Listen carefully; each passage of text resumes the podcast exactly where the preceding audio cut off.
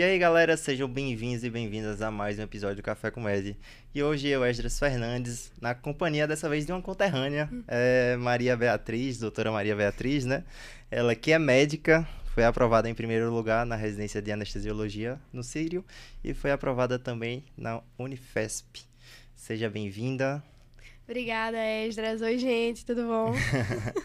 Mas antes da gente começar esse papo, que vai ser bem legal, já se inscreve no canal, deixa o like, porque a gente vai falar sobre um tema bem interessante. Será que vale a pena sair de casa para fazer residência?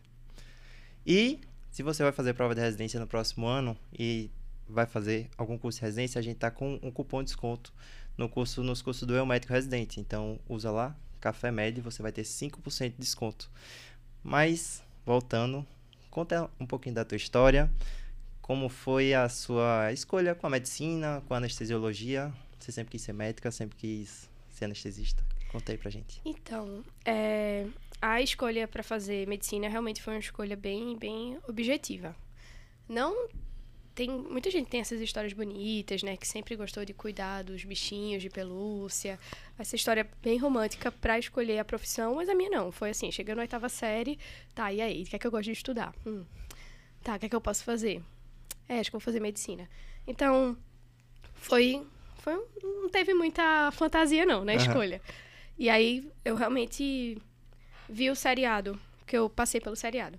Vi o seriado como uma grande oportunidade para entrar na universidade e pronto, me dediquei. A partir Você explica o que é seriado. Ah, desculpa, para quem não conhece. Seriado, vestibular seriado. Falou, eu achei que era sério. É, o vestibular seriado lá de Pernambuco é um vestibular que a gente faz no primeiro, segundo e terceiro ano. E aí, para quem está no ensino médio, é uma grande oportunidade, porque você concorre com as pessoas do seu ano. E aí foi, foi por esse caminho, assim, eu realmente foquei pro seriado, vestibular seriado, estudei da Universidade de Pernambuco, estudei no primeiro, segundo, terceiro ano e consegui conquistar minha vaga. que é uma, é uma luta, é uma né? luta. Putz, é uma luta. E aí, como eu entrei dentro da faculdade, bem de cabeça aberta pro que eu queria, eu... Assim, no começo eu pensava que eu queria dermato, é como é que a gente Você conversou. Tem uma carinha de dermato. a cara de dermato, é muito bom, estereótipo de dermato, né? Mas eu, dentro da faculdade, eu fui conhecendo as especialidades e cada período eu gostava de uma coisa. Aí comecei, ah, acho que vou fazer dermato. Eu fui ver o que era dermato. Eu, não, não quero dermato. Aí depois eu, sei lá, acho que vou fazer clínica médica. Não, não quero clínica. Aí foi dermato, clínica médica, é, pediatria, minhas Cirurgia, amigas... você não passou por essa não, fase também, não? Mais ou menos, porque eu entrei na liga de mastologia. Ah. Fiquei três anos na liga de masto. E eu, Nossa. E eu adorava a liga de masto. Mas aí eu descobri que eu gostava das pessoas da liga, não da especialidade. E, mas aí eu passei um tempo pensando, nossa, por onde é que eu vou fazer mastologia? Por cirurgia, por GO? Ficou aquela, aquela indecisão. E aí foi chegando, começamos o internato. Eu ainda estava meio nesse limbo do que é que eu ia fazer. E no segundo ano do internato a gente tem o opcional, né? O, uhum. o rodízio opcional. Aí eu acabei escolhendo para anestésio. Gostei do meu rodízio de anestésio, foi um rodízio muito legal. Terminou, me formei. Aí quando eu me formei, comecei a trabalhar no postinho de saúde. E nesse posto de saúde tinha muito paciente com dor. Muito paciente que chegava se queixando de dor, era dor reumatológica, dor. Enfim, das dores crônicas mais possíveis e variáveis que existem. E aí eu. Você até tenta encaminhar seus pacientes, você faz encaminhamentos, solicita com urgência, mas a gente sabe que às vezes é muito difícil pelo SUS eles terem essa agilidade de conseguir suas consultas e resolverem suas vidas. Então, eu comecei realmente a estudar. Eu estava na fase de estudo para a prova de residência também. E acaba sendo um, um fator motivador, né? Para você entender o que se passa com o seu doente. Comecei a estudar muito, comecei a gostar de tratar o paciente com dor, porque é muito legal quando ele vem para uma consulta, na segunda ele retorna e já retorna falando que teve alguma melhora. Uhum. Pô, deve ser horrível você viver com a dor crônica, né? É, deve, sua qualidade de vida deve ser muito péssima. E você trazer um pouco de alívio para aquele paciente, na outra ele voltar mais esperançoso, de que é o, o começo de uma caminhada, de um tratamento, é, é, muito legal. E aí eu fiz, caramba, é, né? Gostei de rodar anestésio. Pra fazer dor, você tem a opção de fazer por anestésio. Eu fiz, vou fazer anestésio. Aí foi assim a minha escolha. Eu, hoje em dia, faço, né? A residência de anestésio aqui, é, em São Paulo, no Sírio, libanês. Mas meu objetivo depois, assim que terminar, é fazer meu R4 em dor, se der tudo certo. Passar mais uma prova de residência. e poder, finalmente, assim, né, me realizar. Parece que é meio compulsivo, né? O, o médico, porque ele faz uma residência, já tá pensando na próxima e na próxima e parece que não, Não acaba para. nunca, né? Não acaba nunca. Não acaba nunca. Mas. E você sempre quis vir aqui pra São Paulo? Então, a... por que a vinda para São Paulo? Eu, durante meu colégio, né, durante a faculdade, eu fiz intercâmbio. Apesar de, de que era uma coisa que eu sempre tive vontade. Aí no colégio você não vai fazer intercâmbio porque pensa, vou fazer intercâmbio, se eu fizer intercâmbio eu não vou passar na prova. durante a faculdade você não quer fazer intercâmbio. Que vai porque atrasar o curso, vai vai, perder curso. seus amigos. É, seis anos, já são seis anos de curso. Vai, vai mudar de turma. Então, existiam algumas oportunidades durante a faculdade, né? Da gente Uhum. fazer, enfim, é, intercâmbios de um mês e tudo mais. Mas acabou que eu não fiz. E aí, veio muito desse desejo de morar fora de casa. De sair um pouco da zona de conforto, é, mudar os ares, conhecer novos lugares. E eu sempre gostei de São Paulo, da cidade de São Paulo. Já conhecia antes. E aqui é o maior centro médico do país, né? Sim. É inegável. Recife, eu sou fã de carteira, sou recifense e carteirinha. meu Eu- país, Pernambuco. É, meu né? país, Pernambuco. Mas, pra minha construção profissional, assim, pra quem eu quero ser daqui a 10 anos, eu acho que a vinda pra cá foi, foi essencial. Uhum. Legal. E como é que foi essa mudança? Tipo, como foi esse processo de sair de Recife? Tipo, tu fez a prova, tu aprovada, e aí? Como é que foi? É, Tu veio pra cá sozinha? Tinha alguém aqui pra te ajudar? Então, Uma eu, rede de apoio? eu vim num cenário muito confortável pra cá. Porque eu tenho uma tia que mora aqui, Uhum. tia Márcia. Ela me deu muito apoio, assim, nesse começo, de ajudar. De orientar assim, ó, essa rua não vale a pena você morar, esse bairro talvez não seja tão legal, olha aqui, olha, olha ali. Chegou, inclusive, até assim, você olha muita coisa no. Nem no Airbnb, você olha no quinto andar, Uhum. nesses aplicativos de, de aluguel. Ilude ela- muito, né? Ilude muito. Ela chegou a ir na rua na frente pra ver se o prédio era um prédio legal, se a rua, se a vizinhança prestava, porque não trouxe carro. Então, minha Sim. vida ia depender muito de andar a pé. Você precisa resolver suas coisas em torno de onde você mora. É, tinha tia Márcia. Minha mãe já morou em São Paulo, então também já me ajudou muito com as coisas que ela sabia daqui.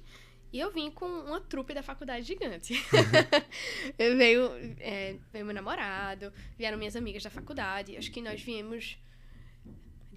Viemos em cinco, em quatro. Nossa. Não, foi muita gente. Aham. Então é Que aquilo já era, assim. tipo, todo mundo bem é, amigo, né? Não era, ah, um isso. colega de turma. Exatamente. Então todo mundo. Ninguém solta a mão de ninguém. Entendi. Todo mundo passando exatamente pela mesma experiência. R1 e morando longe de casa. Nossa. É, aí dá uma ajudada. Umas moram, assim, um pouco mais distante do que outras. É, mas é Porque nem muito todo conf- mundo tá no mesmo hospital, né? Geralmente a gente Exatamente. acaba ficando pró- próximo do hospital que a gente tá. Mas é muito confortável, assim, muito reconfortante você saber que você pode contar. Se você precisar, se você adoecer, se Sim. você passar por um perrengue, você tem com quem contar. Uhum. E aí, passei, assim, como eu te disse, né? Eu, eu acabei que eu só fiz uma prova para Recife, que foi o do Enari. Não cheguei a fazer CSPE, então era meio que já uma coisa definida que eu viria pra cá. E aí comecei a olhar apartamento.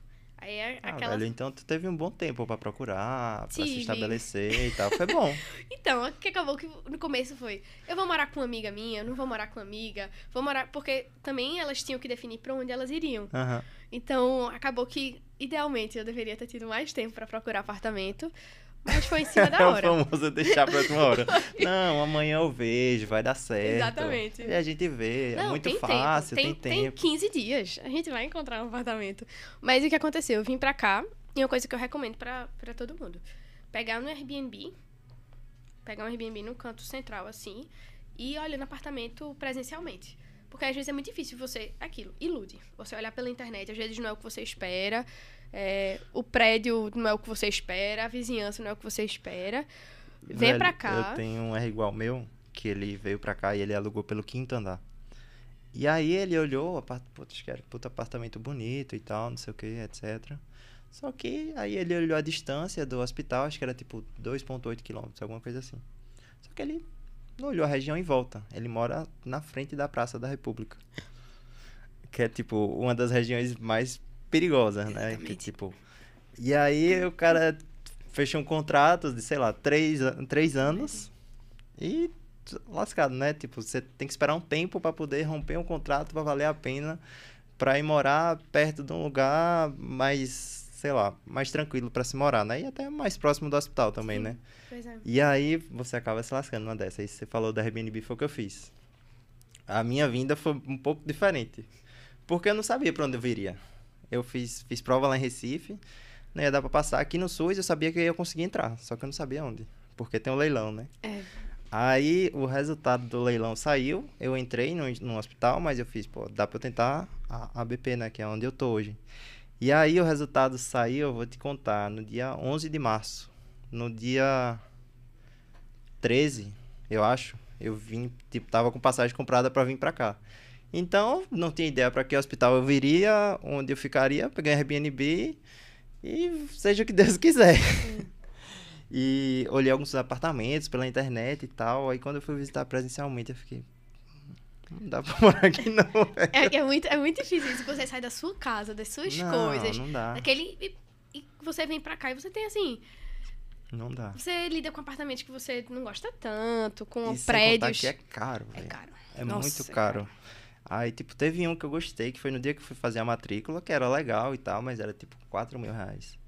Aí, é, vim fazer a matrícula e tal, etc. Tinha gostado bastante do apartamento. Ah, é caro, mas. Não sei, vai ter que arrumar um lugar pra morar, né? Não dá pra ficar na Airbnb pra sempre.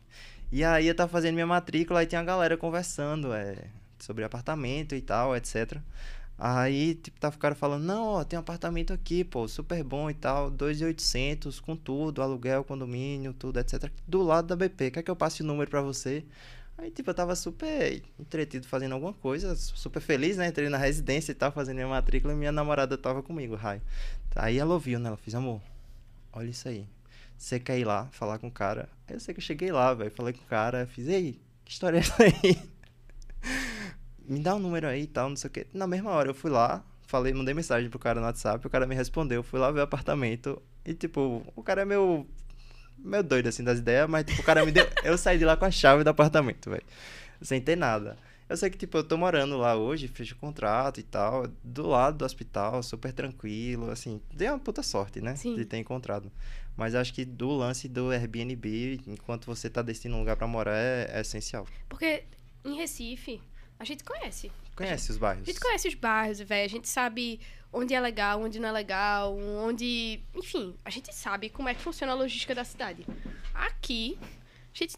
aqui é um mundo, não dá. Por mais que você venha, desde, desde pequeno eu venho toda semana pra São Paulo, bicho, você não conhece. É diferente de você morar aqui e porque você não vai passar uma semana, você vai passar três anos, no mínimo. Então tem que ser um canto que você tenha é, supermercado perto, farmácia perto, que você consiga resolver sua vida. Tem que ser acessível, né? Acima Tem que tudo. ser acessível, tem que ser acessível pra você. Pegar um Uber pra Exatamente. você pegar um transporte público, um Isso. metrô, o que seja, né? É, e a, a minha. Pra eu conseguir meu apartamento foi muito parecido, assim. Eu já tinha olhado, acho que todos os apartamentos do quinto andar. Não, o quinto andar você acha que. Ah, vai ter muito apartamento, mas não tem nada, velho. É. Se você vai olhar, sei lá, aqui perto da BP, não tem nada. Não tem. Eu já tinha olhado, acho que todos os apartamentos de quinto andar. Já tinha olhado OLX, já tinha olhado Zap Imóveis, todos. Todos os sites possíveis de aluguel de Até hoje eu recebo mensagem do corretor. Vamos alugar, não sei o quê. tá falando. E, mas eu tava, acho que tava comentando com os meus R iguais. Caramba, ainda não encontrei meu apartamento e tal. Aí ele falou, ó, eu olhei um aqui na frente. Desse desse jeito. Quer dar uma olhadinha, não? Eu fiz agora. Me passou o número do corretor, mandei mensagem, fui. E assim, eu, eu priorizava um apartamento semi-mobiliado, né? Porque, Claro. Putz, tu pegar um apartamento zerado e você investir dinheiro. em- é muito caro móvel, É eletrodoméstico, caro, essas pô, coisas. é muito não caro. dá. Aí Sem encontrei. contar o estresse, né? Você tá na residência e tal, não sei o que, você tem que estar lá pra receber imóvel, não sei o que, não dá. Exatamente, não dá. Aí consegui o apartamento. Nossa, que foi muita sorte. Aí na hora que eu entrei, eu mandei mensagem pros meus pais. Gente, é esse, eu vou dizer aqui que é meu, já vou pagar a entrada. Porque, não principalmente quando você olha muito, você sabe exatamente o que, é que você Aham. precisa. É, foi... Mas é isso. Não- Tem gente que consegue de primeira, alugando pelo quinto andar, dá essa sorte. Mas é ter muita sorte. Tem muita sorte, Tem velho. Você muita tem que sorte. ver o lugar, enfim, saber É. como é. E financeiramente falando, você falou que trabalhou um pouco no posto de saúde, trabalhou quanto tempo, conseguiu fazer um pezinho de meia. Então, é... Como é que você organizou? Eu tava, assim, o objetivo grande, meu objetivo para aquele ano era passar na prova da residência. Uhum. Então, eu no começo eu me limitei ao posto de saúde, que eu ia duas vezes por semana. E eu pegava no máximo 24 horas a mais de plantão por semana. A regra era 12 horas. Acabou que não deu pra juntar muito dinheiro. Vou falar pra você que eu vim pra cá assim. Rica, rica. esbanjando. Não, tal. nunca, zero.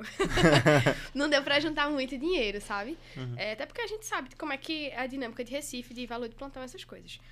Mas vim com dinheiro guardado Uhum. e meus pais me ajudam.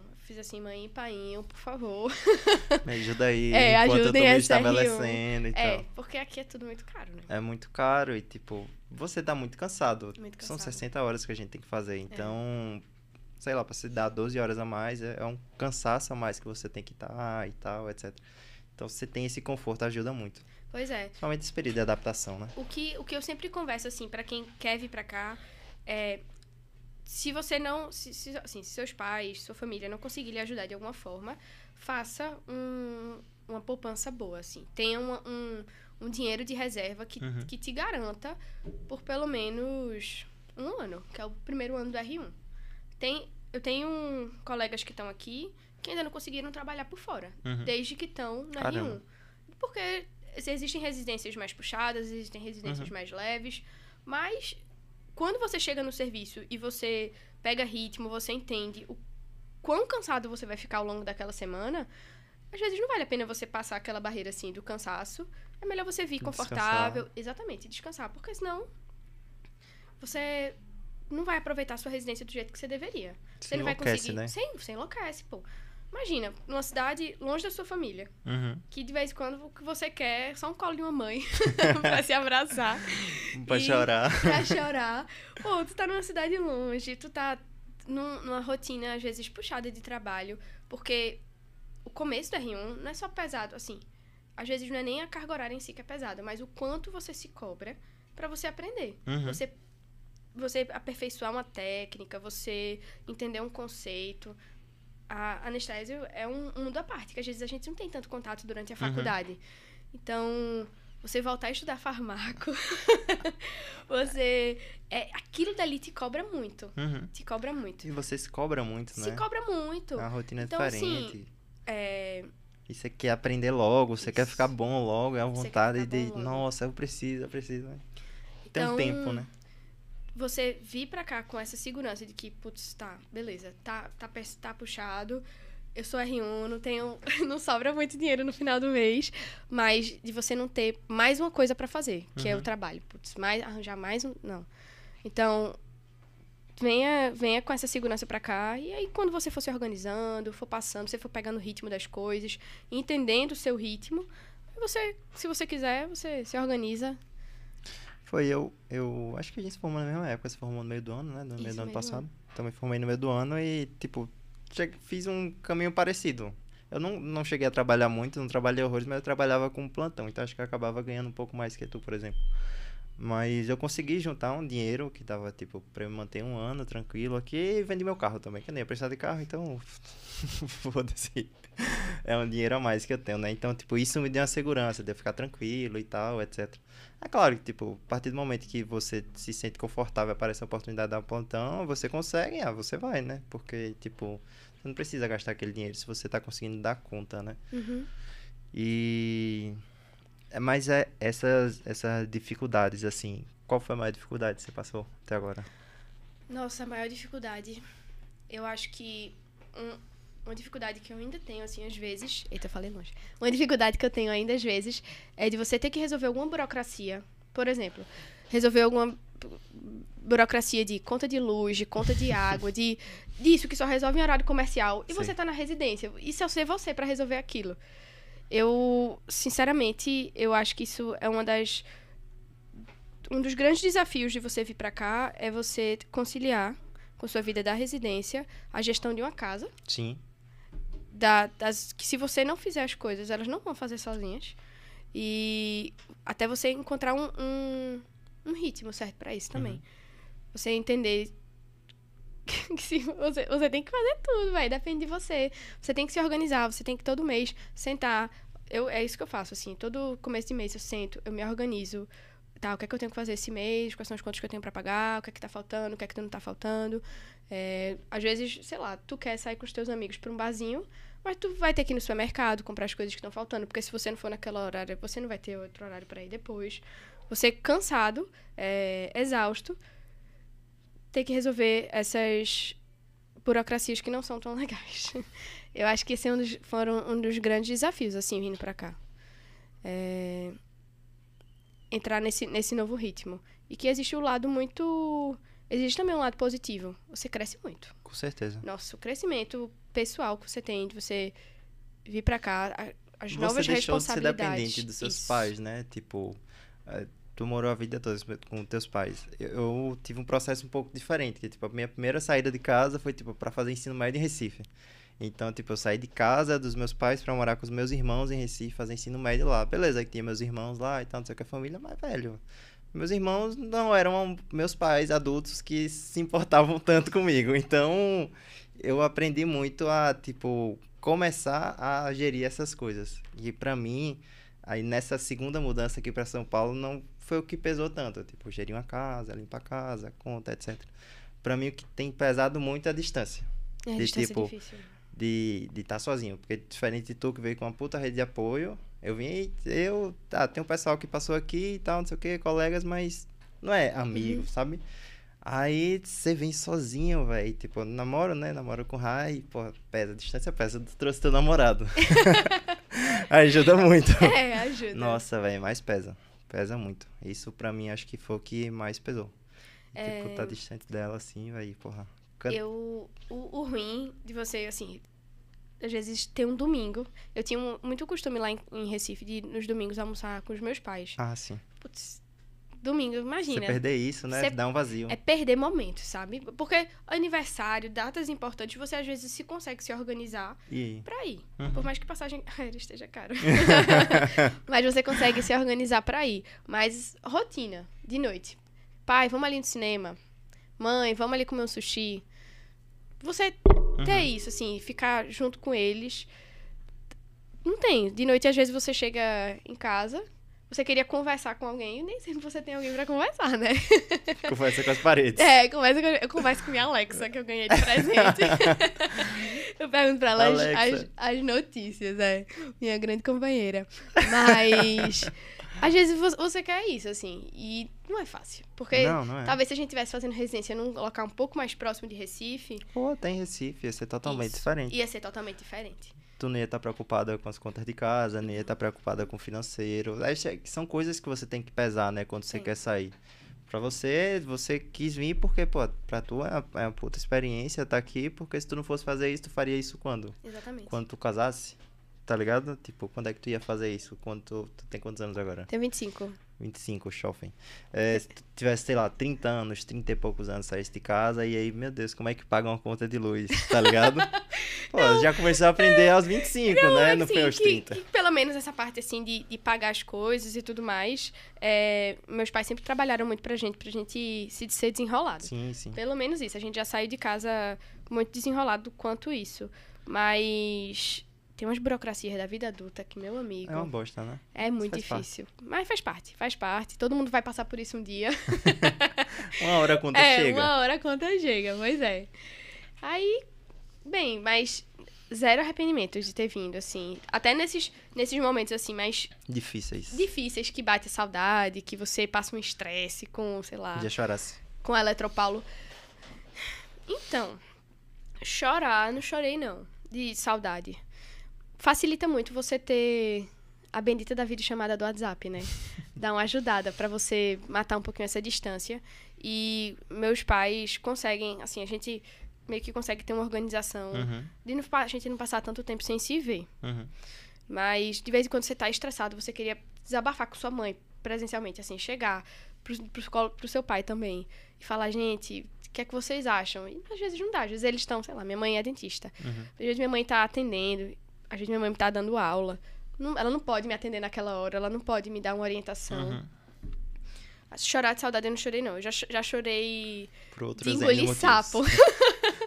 eu já chorei, assim, de vez em quando você escuta uma coisa que você não gosta muito. Aí dá uma choradinha, assim, de leve. Escorre a Mas lágrima. é, escorre uma lágrima, assim, mas segue o jogo. Faz segue parte, o acho jogo. que faz, Faz. parte, assim, do crescimento, velho. Faz Tipo, parte. é, chorar, sentir a É. dor. Porque, pô, você acha que é o pior momento do mundo, velho. Você tá ali, sei lá, às vezes naquele plantão caótico que não anda, a hora não passa, o tempo não passa e você fica, meu Deus, isso não acaba nunca. E acaba, velho. Acaba. Tudo passa, tá ligado? Pois é. Uma hora você vai sair, você vai. Talvez se você der sorte, você vai ver o céu limpo, um céu azul, que é raro de se É ver aqui em São raro. Paulo. Quem sabe um solzinho Pois e um é. pouquinho de calor. É. Mas. E. Faria alguma coisa diferente? Caramba, faria alguma coisa diferente. Eu acho que eu não teria pirado tanto com prova de residência. Eu acho que eu gastei muita energia, assim. Eu sou uma pessoa que eu. que eu. Não. Como é que eu vou usar a palavra? Absor eu absorvo muitas coisas Uhum. e não consigo meio que desabafar. Então foi um período muito estressante. Eu cheguei no final da prova da residência, assim, no final das provas quando passaram, eu já não aguentava mais sentar e estudar, assim, não aguentava Uhum. olhar para uma questão. Então, eu acho que de início de residência, eu não faria nada assim das minhas escolhas. Eu acho que foi o processo de como até, Até quando eu entrei, lá. até foi, foi, foi muito, é muito doído. É muito puxado, né? Eu me cobrei muito, me cobrava, cobrava demais. Acho que talvez eu tivesse conversado um pouco mais com quem estava ao meu redor pra botar um pouco pra fora, né? Às vezes a gente só precisa conversar. E às vezes você acha, ah, não, eu levo. Não, tá de boa, não, tá suave, tá tranquilo e tal. E você fica. Quando você vê, você tá uma, Pilha de uma nervos. pilha e tal, você tá É. pilhadão assim, ansioso e qualquer coisa. Se alguém tocar em tu, tu grita, É. tu chora. É. É bizarro, né? Eu fiquei, eu fiquei muito estressada. Mas do começo do R1 pra cá. Nossa, eu acho que. Eu não, às vezes vo- você se cobra, assim, de. Tá, devia ter estudado mais tal assunto, devia ter. Mas acho que até o erro que você tem, Uhum. você, preci, você precisa errar. Se você não Você errar, você vai não errar. aprende. É. O momento de errar, velho, é esse durante a residência. Porque depois que você tiver formado, você não tem mais espaço pra erro. Uhum. Óbvio que a gente é humano. Vai acontecer. Mas você tem que estar o máximo Preparado, né? preparado pra não errar. Você tem que estar meio que blindado de todos os lados possíveis para que o erro não aconteça. Porque, às vezes, na nossa posição de anestesista, Sim. um erro é muito, custa muito caro. É, O custo é muito caro. Esse, tem um tempo já, na verdade, né? Eu tava numa cirurgia, numa cirurgia com neuro, o paciente fica aqui, acorda o paciente e tal. Eu fiquei, caralho, velho, olha onde eu tô, tá ligado? Às vezes, não sei se tu tem esses, essas epifanias, às vezes. E tipo, você tá num puta centro e tal, não sei o que, bate. "Pô, Onde é que eu tô, tá ligado? Tipo, eu só tenho seis anos, meu Deus, tá ligado? Esse meme. Eu, E aí você fica, nossa, velho, que loucura, o cara operando e consegue ver a- a- o cérebro enquanto tá operando, o local que ele tá e tal, etc. E o anestesista que tava comigo, ele falou a frase da, é, que anestesia são horas de marasmo e segundos de terror. É. Então, tipo, isso aqui e já era. O pessoal acha que é só ficar lá jogando Candy Crush, não sei o que, comprando coisa na Shopee e tal. Mas não é, velho. Não é. Tipo, se der merda, é muito rápido. Você precisa estar muito treinado, né? Pra poder agir ali naquele momento. É. E toda hora tem coisa pra fazer. Sim. Você olha pra baixo, quando você olha pra cima, o soro acabou. Quando você olha pra baixo, você olha pra cima, o paciente está entrando. não tem, você não para de fazer. Você, você não senta. Tem cirurgia que você não senta, né? Não, é. Não dá pra. Você não para. Um minuto. Mas sobre isso, assim, de você ter essa epifania de onde eu tô. Essa semana eu tava conversando com o Paulo até sobre isso, assim, que segunda-feira a gente passou por um- uma prova. Na, a gente tem prova oral lá na Uhum. residência. E aí a gente fez essa prova oral. E é meio que um, um- Como é a nossa primeira prova oral, né? Os R1 sempre ficam muito ansiosos. É um motivo Normal. de muito. É, normal. É um motivo que a gente fica, todo mundo fica apreensivo pra fazer essa prova. E aí, quando passou, é, a gente fez uma confraternização e, putz, eu tava muito feliz naquele dia, assim. Uhum. Foi que eu parei, assim, me situei, fiz, caramba. Ano passado eu tava, nessa altura do campeonato, assim, a gente já tá pilhado né? tipo, com Pilhadão. prova. E onde eu cheguei, velho, onde eu tô, ó, o que eu consegui conquistar, ó, é um- uma sensação, assim, de, de pertencimento. Pô, Uhum. eu, eu deveria estar aqui. Uhum. Eu tô muito feliz de estar aqui. As pessoas com que você, com quem você tá, assim, eu, meu, com meus R iguais, meus R mais, fui muitíssimo bem recebida, me sinto muitíssimo bem no serviço. E é, é muito legal, né? É muito boa essa sensação de perten- pertencimento, né? Sensação de estar contribuindo também, né? Isso. Tipo, ontem eu tava na. Tava anestesiando a paciente a fazer uma quadranté. Ia tirar um pedaço da mama, né? E, tipo, nossa, velho, era uma senhorinha super simpática, 76 anos. E, tipo, eu fiz a avaliação pré-anestésica dela e tal, não sei o que, conversei com ela, ela super simpática e tal, conversando. E por acaso eu acabei indo pra fazer a sala dela. E aí eu fui fazer a sala dela e ela ficou super feliz que me viu assim. E falou do meu sotaque também. Nossa, que bonito seu sotaque e tal. Que... E aí, tipo, ela acordou, acordou super agradecida, sabe? Super bem e tal. Etc. Dá uma sensação assim de tipo pertencimento. Pô, tô fazendo uma coisa legal, tô fazendo uma coisa que tá agregando. E depois eu dei alta pra ela lá na, na recuperação da anestesia e ela, tipo, me agradeceu de novo, pegou na minha mão, tipo, você acha que não, né? Às vezes você acha que na anestesia você não tem esse contato com o paciente. Você não tem se você não quiser. Exatamente. Essa é real. É, eu, na- antes de, de fazer, decidir fazer anestesia, eu queria fazer clínica. E uma das coisas que me afastava da anestesia era, tipo, não ter o contato com o paciente. E aí, tipo, eu vi que isso na residência é uma escolha sua. Você pode se apegar àquela pessoa, você, não necessariamente se apegar, mas, tipo, criar um vínculo, criar um laço. E acho que a residência a gente vê tanta gente, a gente fala tanta, com tanta gente. Nossa, é uma puta oportunidade de aprender, de treinar, de aprender a falar melhor, de conversar melhor. E você vai testando, né? Fórmulas de. Nossa, como falar melhor com essa pessoa? Nossa, como falar com o cirurgião? E, nossa, tem uns cirurgiões que são pé no saco. Eu, eu acho que tem, a gente aprende muito soft skills. Sim, Nossa, são muitos soft skills que a gente, assim, é exatamente isso, é do trato. É de como a gente tem que se portar dentro da sala de cirurgia, como a gente tem que se tratar com o cirurgião, com o paciente, com a equipe de enfermagem. É, isso são coisas, assim, Tudo, que né, ninguém aprende sem livro, não. É um chefe do teu lado, você observando como as coisas funcionam. É surreal. E aí, assim, é... eu. Por causa, assim, da, da residência, eu tive a oportunidade de conhecer. Você, você acaba conhecendo, assim, pessoas. Lá em Recife a gente tem grandes médicos. Aqui em São Sim. Paulo também a gente tem grandes médicos. Eu. Um dos hospitais que a gente roda tem a- uma das cirurgiãs mais antigas do mundo em atividade. Cacete. É, é surreal isso, né? E você fica, meu Deus, eu tô aqui com essa Isso. pessoa, tá ligado? tipo, Isso, você falando da sua cirurgia de neuro acordada. Era eu assistindo uma cirurgia dela, assim. Ela tem 89 anos. caramba. Doutora Angelita Gama, conhecida como Doutora Brasil. Ela foi a primeira residente mulher de cirurgia geral no HC. Que massa. É surreal. É você ficar assim, ó. E são coisas porque você tá aqui. Que você.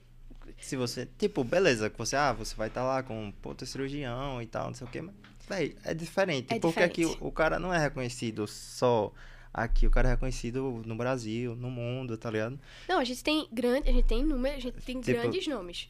Grandes nomes, né, lá no- em Recife. É Uhum. inegável isso. Uma coisa que eu sempre faço, assim, quando eu entro nas cirurgias, é... Eu vejo o cirurgião de uma especialidade e eu pergunto se ele conhece algum que eu conheço de lá. Aham. E sempre conhecem. Sempre, assim. é, Uma vez um endócrino. Eu perguntei se conhecia Francisco Bandeira. Conhecia Francisco Bandeira, que é um grande endócrino lá do Recife.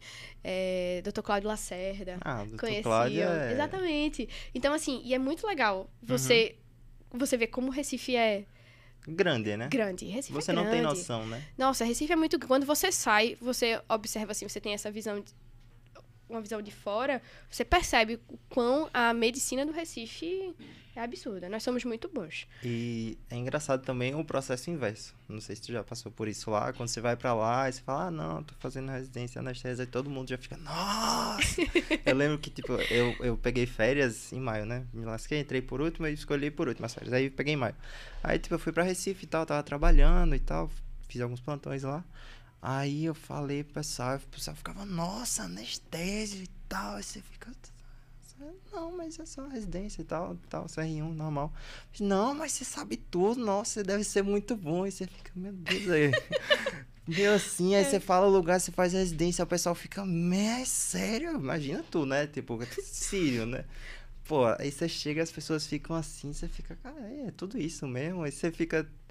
E, e você tem a sensação, agora que tipo, você chegou lá, que você tá no, no lugar, é, você não consegue ver lá atrás, né? Tipo, o quanto tu se esforçou e, e quanto, tipo, sei lá, tu no primeiro período, eu tenho certeza que tu não se imaginava estar aqui nesse momento. Eu Exatamente. nunca me imaginava estar aqui.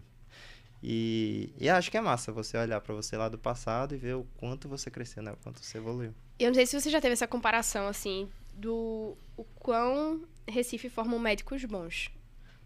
Muitos, velho. Eu chego, aqui- assim, eu já. Muito. Alguns hospitais que eu passei pela residência são hospitais e escolas. E, assim, eu olho de, de universidades muito boas. Uhum. Eu olho, assim, e penso, caramba, velho, a gente forma muito médico bom. É, a qualidade do ensino médico de Recife é muito boa. Não diminuindo as faculdades daqui, longe disso, mas é porque quando eu que vinha fazer se prova. muito, né? Não, Bizarro. quando, quando eu vinha fazer prova, eu vinha com a síndrome de impostora gigante. Eu vinha Aham. assim, meu Deus, eu tô vindo fazer em São Paulo.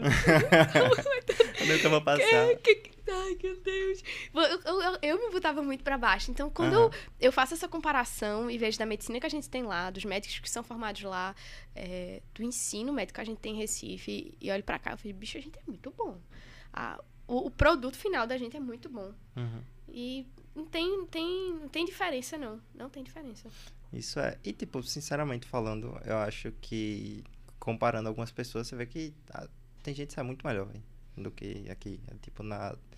Você vê que o pessoal se esforça. Não sei, não é o pé, mas, tipo, eu sentia muito isso lá na faculdade, que o pessoal se esforçava muito, meu Deus, eu preciso fazer a liga, eu preciso fazer o projeto de extensão, porque o currículo, porque, meu Deus, eu preciso ir acompanhar o plantão, porque eu preciso aprender a isso e aquilo, e é um e, tipo, você vê que a galera se esforça muito pra aprender. E, tipo, às vezes passei também por experiência. Tipo, alguns hospitais tem uns internos. E, tipo, a galera não sabe instrumentar. Às vezes você fica. ah, Tipo, o cara Não, tá é- formando. É porque eu acho que é aquilo. Eu acho que é, toda faculdade tem in- internos bons, Sim, internos... claro. Toda, Vai toda ter gente que vai né? ser excepcional. óbvio. Mas eu ficava muito com essa visão de São Paulo grande centro, que as pessoas saíam... Todo mundo é todo mundo bom. sai um crânio. Mas não é. É, mas assim, véi, é pau a pau. É Sim, pau a pau. com Nossos certeza. são muito bons. Não à toa, não sei como é no Ciro, mas na BP tem muita gente do Nordeste. Não, muita. Dos meus R iguais, quatro são do Nordeste. Dos meus, São são, seis. são 10 R1s. Dois são de São Paulo. O resto é de fora. O resto é de Tipo, todo mundo é de fora. Nem tô falando quem é de fora, eu tô falando quem é do Nordeste. Todo Não, mundo é de fora. Todos os residentes são de fora. Ó, é, é igual minha. Tem Jéssica, que é também lá de Recife, foi da Federal. Tem Thales, é baiano. É, Rafa é de Campina... Não, Rafa é de Natal. É, Gustavo é de Campina Grande. Não, é uma gangue É. gigante. E é, é bem interessante esse processo, porque não sei se tu já passou por isso, mas muita gente você faz assim, e aí, tem xenofobia? O pessoal te distrata e você fica. Não, velho, só tem gente de fora, tá ligado? É difícil você achar um paulista, às vezes. É, tipo, na residência e tal, etc. Você, você não encontra. Você, você vê sotaque do Brasil inteiro. É, gente do brasileiro. E às vezes você chega assim falando, as pessoas não perguntam nem de onde você é. Falam, você é de Recife? É. É uma coisa só, você fica, ah, entrega, né? Não tem nem muito pra onde correr. O sotaque entrega. E aí, uma brincadeira que eu faço muito, porque aí acontece às vezes de se perguntarem, você é de Recife? Eu falei, sou, sou de Recife, né? O sotaque não, não nega.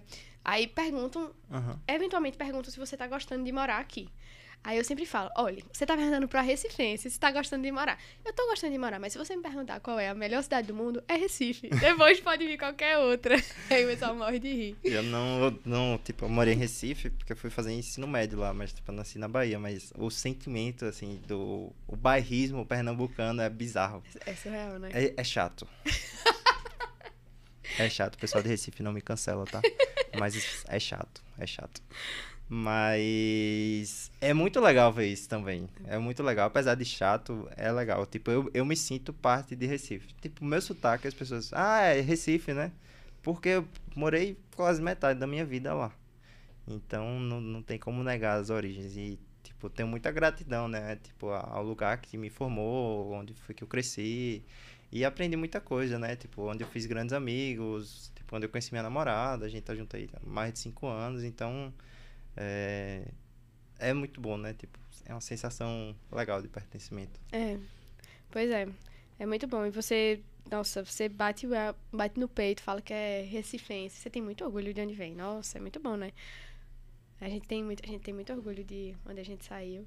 E aí, assim, realmente, no serviço, nunca passei por nenhuma situação desagradável. Sim. Acontece que fora, fora, sei lá, fora, num barzinho, às vezes, você fala que é de Recife, a pessoa fica, Recife.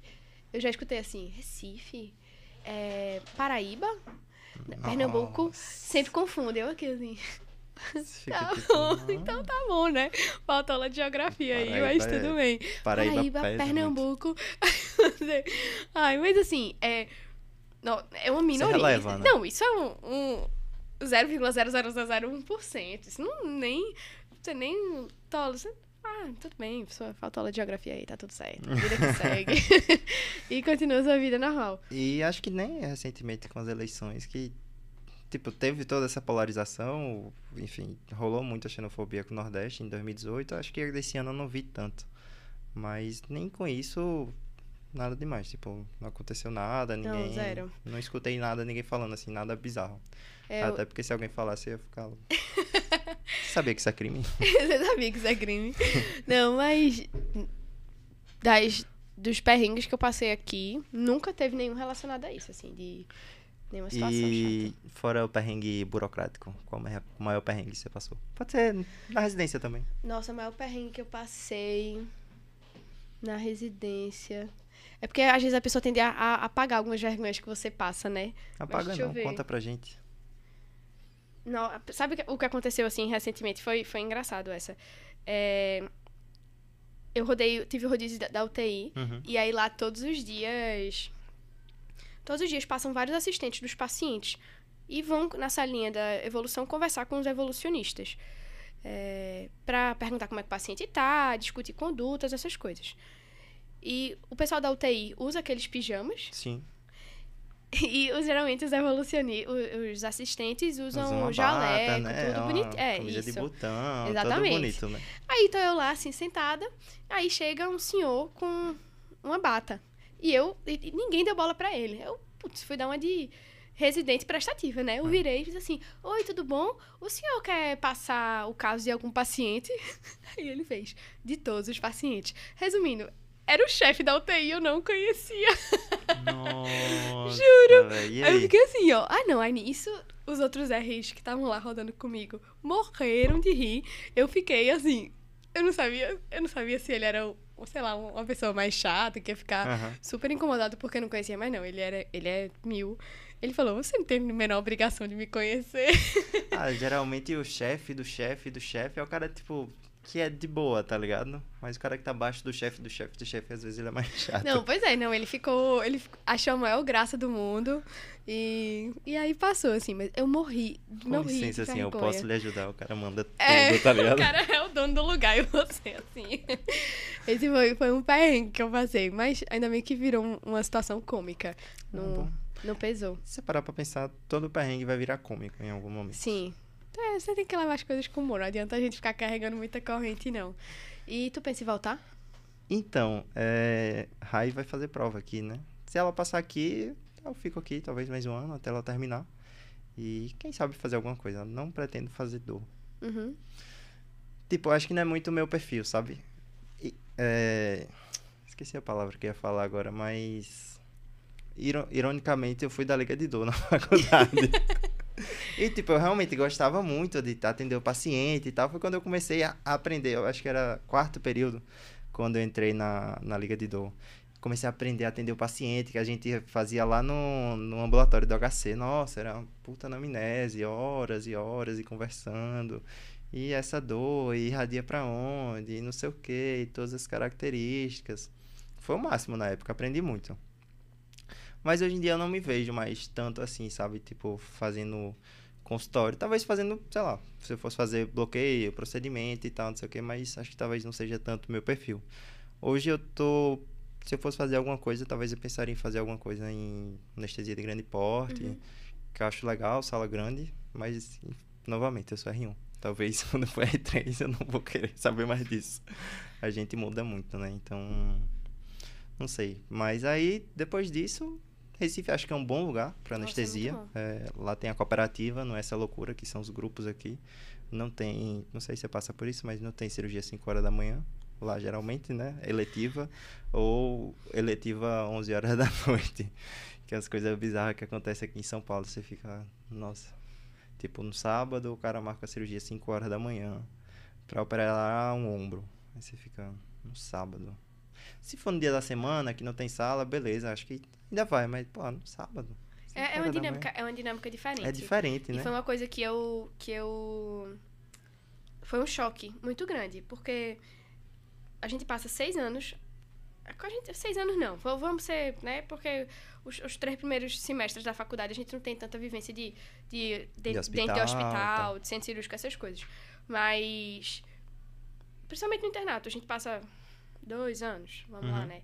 Dois anos vendo como é a dinâmica da anestésio, de cirurgias lá no Recife, que é uma coisa cooperativa. É Quando você chega aqui, é, é outra dinâmica. É outra dinâmica É outra dinâmica. diferente. A dinâmica de trabalho aqui é muito diferente. E é isso que eu acho que às vezes a gente demora em- a se acostumar.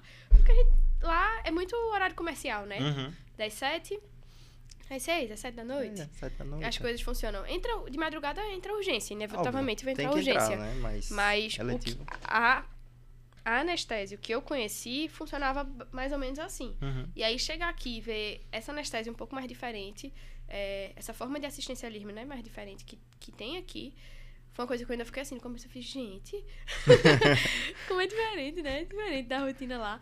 Mas aí você entende que é, é cultural. É cultural daqui, né? Tipo, a galera trabalha Não. muito, né? As pessoas vêm pra cá viver Que não para. Não para. Não Não, para, é louco, né? para, é, é bem, bem diferente. É, Choca muito. Choca. Mas sobre voltar, eu acho que anestésio é uma das grandes especialidades onde a gente tem muito porta aberta no Sim. Recife pra voltar. Ah, você, sei lá, você tem seu TEA, tem seu título de especialista, você entra na cooperativa, você vai ser igual a qualquer outra pessoa que entrou É. na cooperativa. E assim, pra quem é bom, as portas sempre, sempre estão Claro, abertas. Não obviamente. falta espaço. Tem gente, às vezes, assim, pra algumas especialidades onde você precisa fazer o nicho, você precisa ficar por lá. Se isso for uma coisa que impede um, um amigo meu, um colega meu, de vir pra São Paulo ou de ir pra qualquer, outra cidade fora de Recife, com medo depois de não se inserir, meu amigo, pra quem é bom não tem isso não. Também acho, penso muito assim, se você procura a melhor formação, é, é diferente. E tem uns caras que eu, que eu sigo, que é o pessoal do sétimo ano, não sei se tu conhece, que todos eles são de Salvador e todos eles vieram pra USP fazer residência. Eles falam muito o lance de você fazer residência no seu estado, que é tipo, o teu chefe da residência sempre vai ser o teu chefe. Uhum. Se tu faz residência em outro lugar, quando voltar, sei lá, beleza, não logo de imediato, mas tipo, tu vai se equiparar ao cara que seria teu chefe, tá ligado? Tu vai ser a mesma pessoa, não vai ter aquela relação hierárquica, digamos, sei lá. Teu preceptor, você sempre vai ser doutor, não sei o que e tal, etc. Mas, tipo, quando você volta bem titulado, digamos assim, é, acho que é diferente a relação, né? E você pode levar, você pode levar algo a mais para lá. Porque não que eu acho que a medicina de uma forma geral, a medicina é uma só. Uhum. Medicina- você trata hipertensão de um jeito, você trata diabetes de um jeito, é uma só. Mas existem alguns detalhes diferentes no meio desse caminho. Claro. Então, até para anestesia, você tem chefe, muda de chefe para chefe. Cada chefe faz uma anestesia diferente. Então, você aprende muito aqui, você carrega isso e você pode levar alguma coisa para agregar, velho, no, no ensino de alguém. Uhum. Vai que você vai para algum hospital escola que tem residente. Uhum. Você pode estar realmente E ensinando essa pessoa um, algo que vai na vida dela como profissional vai agregar muito. E outra coisa que eu acho que agrega muito você vir pra cá é que você vem pro lugar que estão os melhores profissionais, que tem a melhor tecnologia disponível. Então você, por exemplo, para anestesia, você aprende anestesia com o melhor que tem, velho. Hum. Então, tipo, tu desde o início vai usar Rocurônio, vai usar Sugamadex, porque vai ter lugar por aí. Até aqui em São Paulo tem instituição pública grande que não é disponível assim, o Sugamadex, por exemplo, para você reverter o Rocurônio. Então, você tem tudo. Se você quiser colocar o bis na sedação, você coloca, tá ligado? É tipo, bizarro é esse nível. É muito bom você ter o acesso, né? E principalmente na ane- anestésio é uma dessas é uma das especialidades novas, é uma especialidade Sim. relativamente nova, se a gente for comparar com cirurgia geral, por exemplo. E então a velocidade com que novas medicações, Uhum. novos equipamentos chegam no mercado, você poder ter esse contato, você trabalhar com isso, você conhecer aquele equipamento, não adianta você ter tudo disponível e você não saber mexer com as coisas Uhum. aquilo Claro. dali só vão estar mostrando pra você números e você não vai conseguir interpretar. Então, você ter uma residência é, com essa infraestrutura, é, com esse acesso, você é, é muito bom. Você Uhum. agrega pro seu paciente, Você faz uma, uma. É uma assistência melhor. Sim. Você promove uma assistência melhor. Sim. Uma anestesia com segurança. Nossa, o BIS é sensacional, né? Todos esses monitores da profundidade anestésica, você Ah, sabe não. o, se vo- o que você tá dando tá bom pra ele. Uhum. Então, eu lembro que quando eu rodei rodei anestésio no meu opcional lá em Recife, tinha um uma das cirurgias cardíacas ia ter o BIS instalado. Uma das. Uma das cirurgias. Lá rolava cirurgia cardíaca três vezes por semana. Uhum. E aí, no dia que ia ter esse BIS, tinha tanta gente na sala que, obviamente, Sério, velho? tinha muita gente pra poder ver. Isso foi onde? Eu rodei no Agamenon Magalhães. Sim. É, eu tenho a- a- o recorte de um mês, né? Aham, sim, só, óbvio. Só o recorte de um mês. Eu não sei como é que foram, como é que tá lá Que hoje, é normalmente. como foram os outros meses, mas naquela cirurgia, quando usaram o bis, eu fui a primeira a ser chutada da sala, né? Tinha tanta gente, porque Você é, faz isso daqui interno. é, não, interno- já tem muita gente aqui na sala. A, a interna é a primeira a sair. E eu lembro que era por causa do bis. Aí quando eu cheguei aqui, eu entendi o que era bis, como é que funcionava e tal. Eu fiz, caramba. Não, é engraçado esse negócio de monitorização, porque quando tinha o leilão, tinha os relatos, né, das, das residências e tal, de monitorização. Aí o pessoal botava, não, aqui a gente tem TOF, tem BIS, tem as bombas drag, não, sei o que, o carrinho é tal. Aí você ficava olhando assim, nossa, véi, deve ser muito bom. Aí eu lembro que, conversando com um R3 meu, Aí ele faz, nossa, velho, tem bis lá, pô, que legal, bicho, muito bom ter chocolate na residência. tipo, a gente não sabe nem o que Não, é, é, né? Tipo, antes de entrar na residência, começa a entender as coisas e a importância daquilo. Acho que isso é muito bom. Mas, de maneira geral, tá valendo a pena. Nossa, tá valendo muito a pena. Muito a pena. Eu, eu realmente não me arrependo de forma alguma de ter vindo. Uhum. A gente passa uns perrengues, né? Claro, A gente passa. Existe o fator saudade. sim. Existe o fator fa- saudade pesando. Mas. Eu sou muito feliz de estar onde eu tô, assim, a minha residência. O, eu tem a parte teórica, que é uma coisa muito importante pra mim. Eu tenho uma amiga minha que faz anestésia aqui também. E ela é uma pessoa que ela gosta muito mais da parte prática da Uhum. coisa. E ela tá se encontrando na residência dela, ela tá mega feliz onde ela tá. Mas pra mim a parte teórica sempre foi uma coisa que pesou muito. Uhum. Sempre eu gostava de saber o quanto eles publicavam, o quanto se incentiva para estudo, o quanto se incentiva para pesquisa, porque foi uma coisa que eu fiz muito durante a faculdade. Tive muita influência da minha mãe e do meu pai nisso. São as pessoas que sempre pesquisaram muito. E eu não conseguiria estar na residência que não tivesse isso, porque Uhum. faz parte. São três anos da minha vida, são três anos que eu ia querer, né, é, aproveitar disso ao máximo. Então, tô tô gostando muito de estar aqui. Não não me vejo em nenhum outro lugar, Uhum. sinceramente. E quem tiver uma mínima assim de dúvida de se vem ou não vem, venha. Venha. Acho que a palavra é venha, né? São Paulo é uma cidade muito grande. é, Tem muita coisa aqui. A- além da parte do ensino e do crescimento profissional, né? Uhum. Aqui, É o aqui é, contato não, tá- aqui é, aqui é onde as coisas acontecem. aqui é onde as coisas acontecem. Então, não vai faltar pra você não vai faltar pra você infraestrutura, não vai faltar pra você o que fazer. Uhum. A gente bem sabe, né, no final de semana de São Paulo que não falta o que Na fazer. verdade, você não sabe o que fazer, né? É, não sabe o que fazer. É, e é uma cidade nova inteira a ser explorada. Uhum. Eu acho que isso é muito massa. Não- você sempre vai ter alguma coisa que você vai conhecer, alguma coisa que você vai explorar. Você vai existir o seu restaurante novo preferido. E é isso. Eu acho que é a delícia de você estar aqui. A dor é a saudade, mas a delícia é de estar aqui. Ah, mas eu acho que, que é isso. Acho que vale a pena também. Tipo, pa- passei por vários perrengues de, de ficar triste, chorar e tal, não sei o que, etc. Só que aí você começa a entender, né? Tipo, o que tá acontecendo, que. Pô, é passageiro, velho. Tudo na vida passa.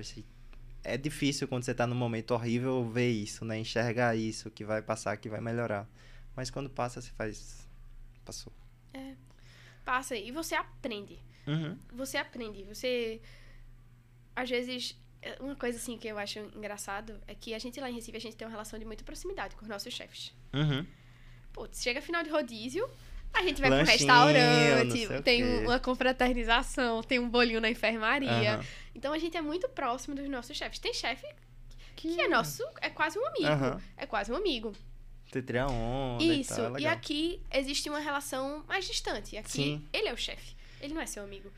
E às vezes isso você demora também um pouco a se acostumar. Uhum. Porque aquela pessoa, ela é superior a você, o, o trato com ela é diferente, você não trata ela como seu amigo, você não trata. Então, é, isso foi uma das coisas assim que eu fiz. Ih, aqui é diferente, é diferente. Mas acho que nem só isso.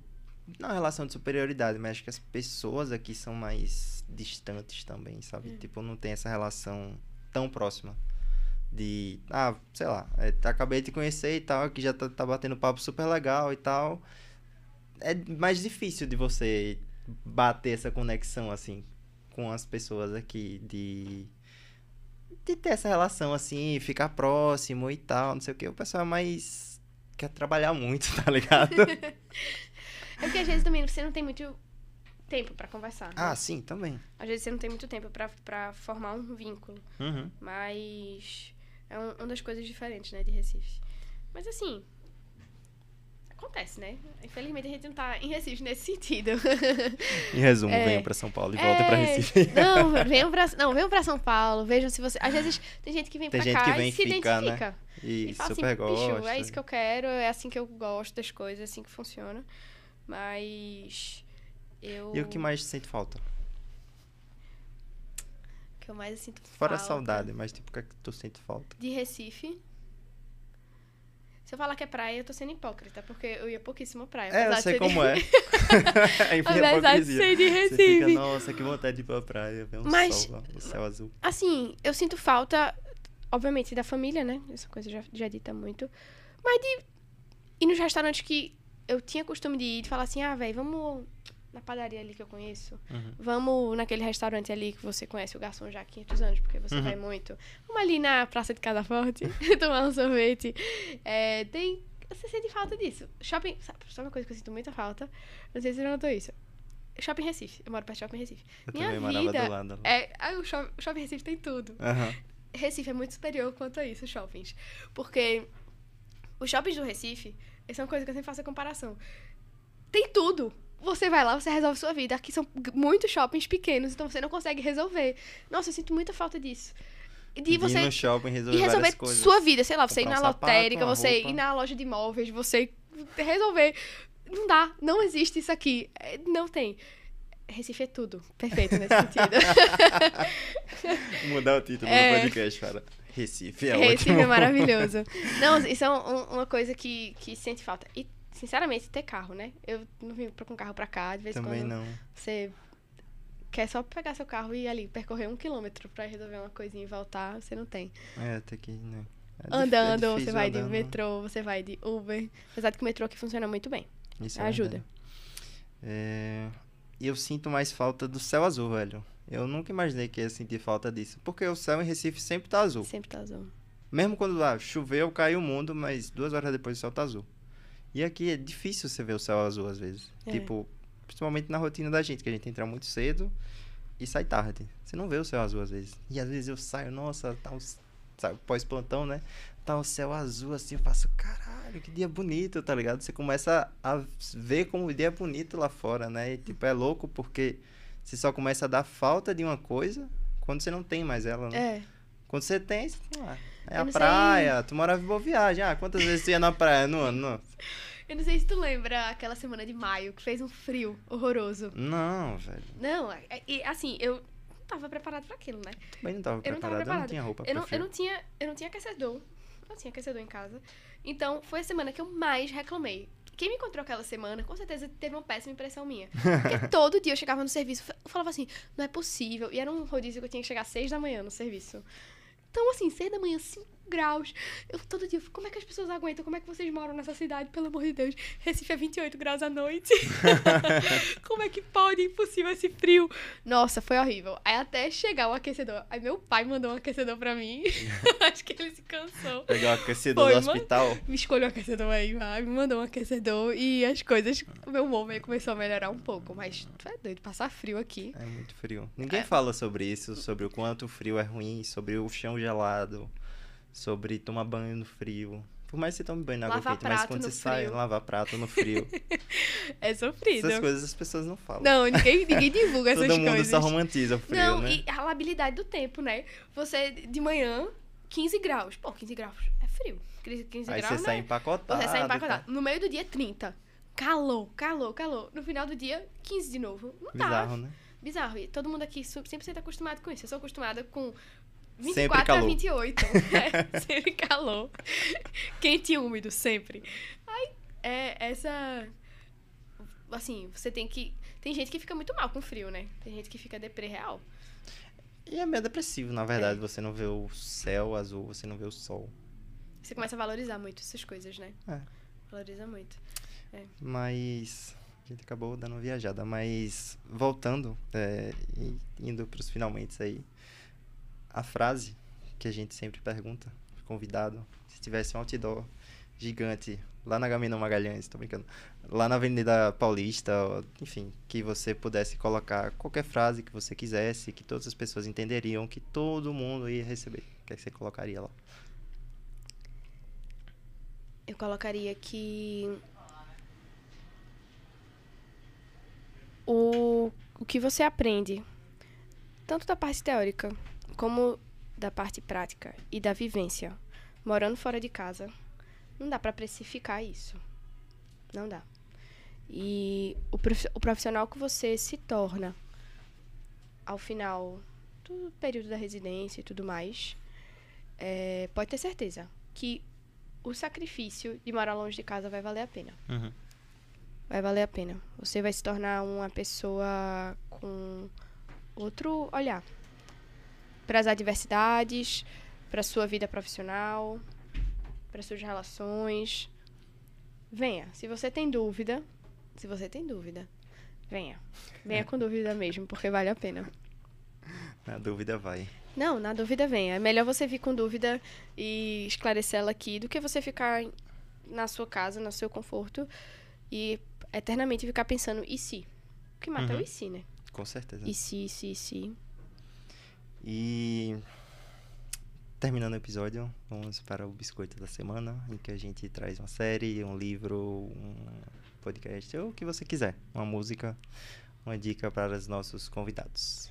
Pra eles é, lerem Qualquer e escutarem. coisa, qualquer coisa, o que você quiser. Pode ser medicina, pode não ser medicina, É, pode ser aplicativo, pode não tem- ser.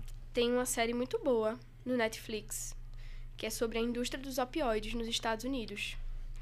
É, tá chegando no Brasil um opioide muito conhecido nos Estados Unidos que é a oxicodona. Que pra Sim. quem assistiu House já ouviu falar da oxicodona. E se tem nos Estados Unidos, a gente sabe, né, uma dependência muito grande de opioides. Então, pra quem gosta do tema, pra quem gosta do assunto, eu acho que é uma série que vale a pena ser assistida. Até pra gente ter uma ideia. que é o nome? Deixa eu te dizer o nome dela aqui. vice. O nome da série é Prescrição Fatal, no Nossa, Netflix. pesado o nome, né? Pesado, mas vale a pena ser vista. É, eu acho que é uma série que toca num assunto que pra gente às vezes é um pouco muito distante. No Brasil a dependência em opioides é baixíssima, mas é importante que a gente, como futuro médico, principalmente a gente dentro da anestesia, né? Não, a, gente, a gente vê é uma coisa que se, que se bate muito na tecla durante a residência sobre a dependência de, de opioides e de, enfim, de drogas, também, né? entre os anestesistas. Complicado. Então a gente precisa conhecer. Hum, o... Dizem que a ignorância é uma virtude, mas eu acho que nesse sentido não. Eu acho que a gente precisa saber o que acontece, saber o que se passa, até porque às vezes a gente pode até ajudar alguém, né? Uhum.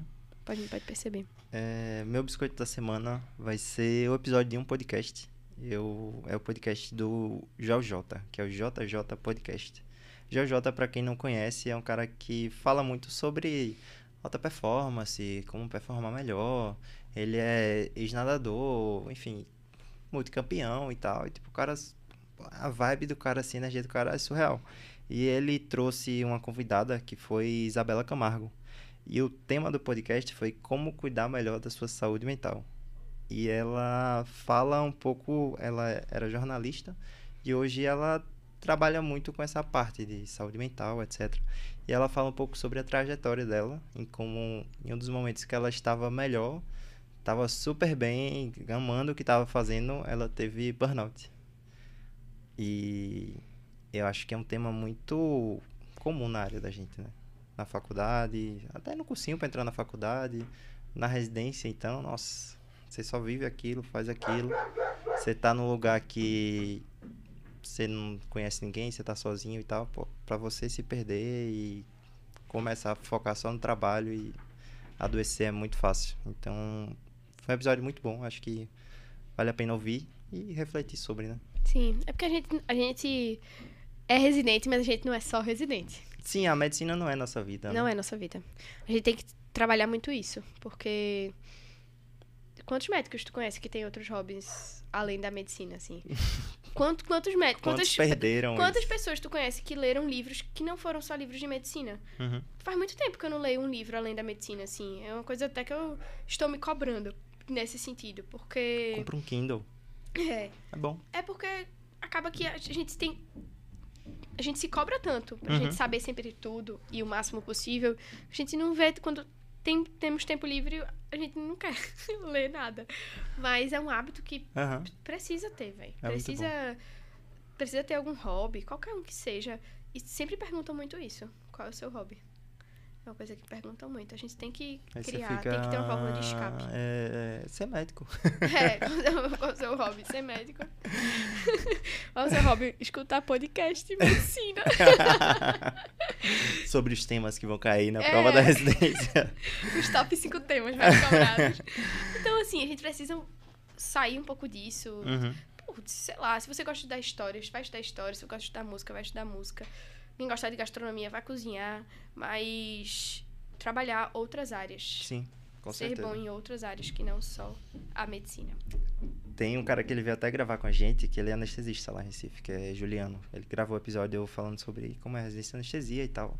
Ele é um cara que eu admiro muito. Tipo, pra mim, ele é, tipo, onde eu quero chegar. Acho que ele deve ter uns, sei lá, 30 e poucos anos. Não dá mais plantão, trabalha dia de semana, horário comercial. E você vê o Instagram dele, é comida, é crossfit. O cara tem uma banda. E você fica, caralho, velho, eu quero chegar lá, tá ligado? Uhum. Tipo, chegar nesse momento que, tipo, eu vou estar fazendo coisas que eu gosto, coisas que eu amo, vou estar trabalhando e vou estar super bem. Mas a gente não pode esperar acabar para poder chegar lá, né? Não pode esperar ah, quando eu entrar na residência, ah, quando eu terminar a residência. Tem que começar hoje, né? Tem que começar pequeno, sei lá, velho. Amanhã, é domingo, pega uma bicicleta de Itaú, vai pedalar, velho. Vai fazer alguma coisa, vai ver a vida, vai, sei lá, é. fazer crochê. Uma coisa que eu posterguei, posterguei muito foi voltar pro inglês. Que foi uma grande conquista minha, assim. que Eu fiquei feliz. Porque fiz inglês durante o colégio. Uhum. Parei, porque tinha que ir pro vestibular. e durante a faculdade eu dizia que eu não tinha tempo. É sempre Balela. assim, velho. Balela.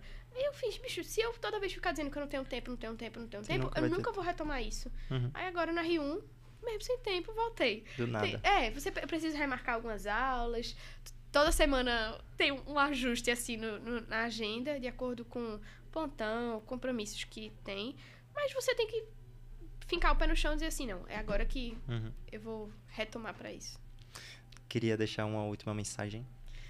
Uma última mensagem. Ah.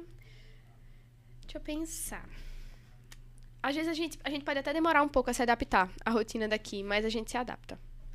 E eu acho que morar em São Paulo, morar fora de casa, agrega demais na nossa carreira. Então, se por acaso tem alguém assistindo isso, porque alguém tá com dúvida, e precisa bater o martelo, assistir o episódio. Você tá vendo aqui duas pessoas que fazem residência em São Paulo, que estão conversando, porque tem mais um aqui que não tá falando, mas faz.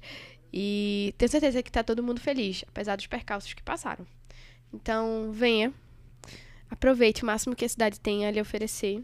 E se você quiser voltar depois, eu tenho certeza, certeza, que as portas vão estar bem abertas para você. Então, aproveite essa oportunidade, aproveite que você é jovem e venha pra cá. Bom, gente, muito obrigado por nos ouvirem até aqui. Esse foi mais um episódio de Café com Med. Se inscreve no canal, deixa seu like, tudo isso você sabe, né? Na moral. E lembrando também do cupom de desconto, é Café Med, 5% de desconto em todos os cursos do Eu Médico Residente. É só clicar aqui no link da bio. E é isso. Valeu, gente. Tchau.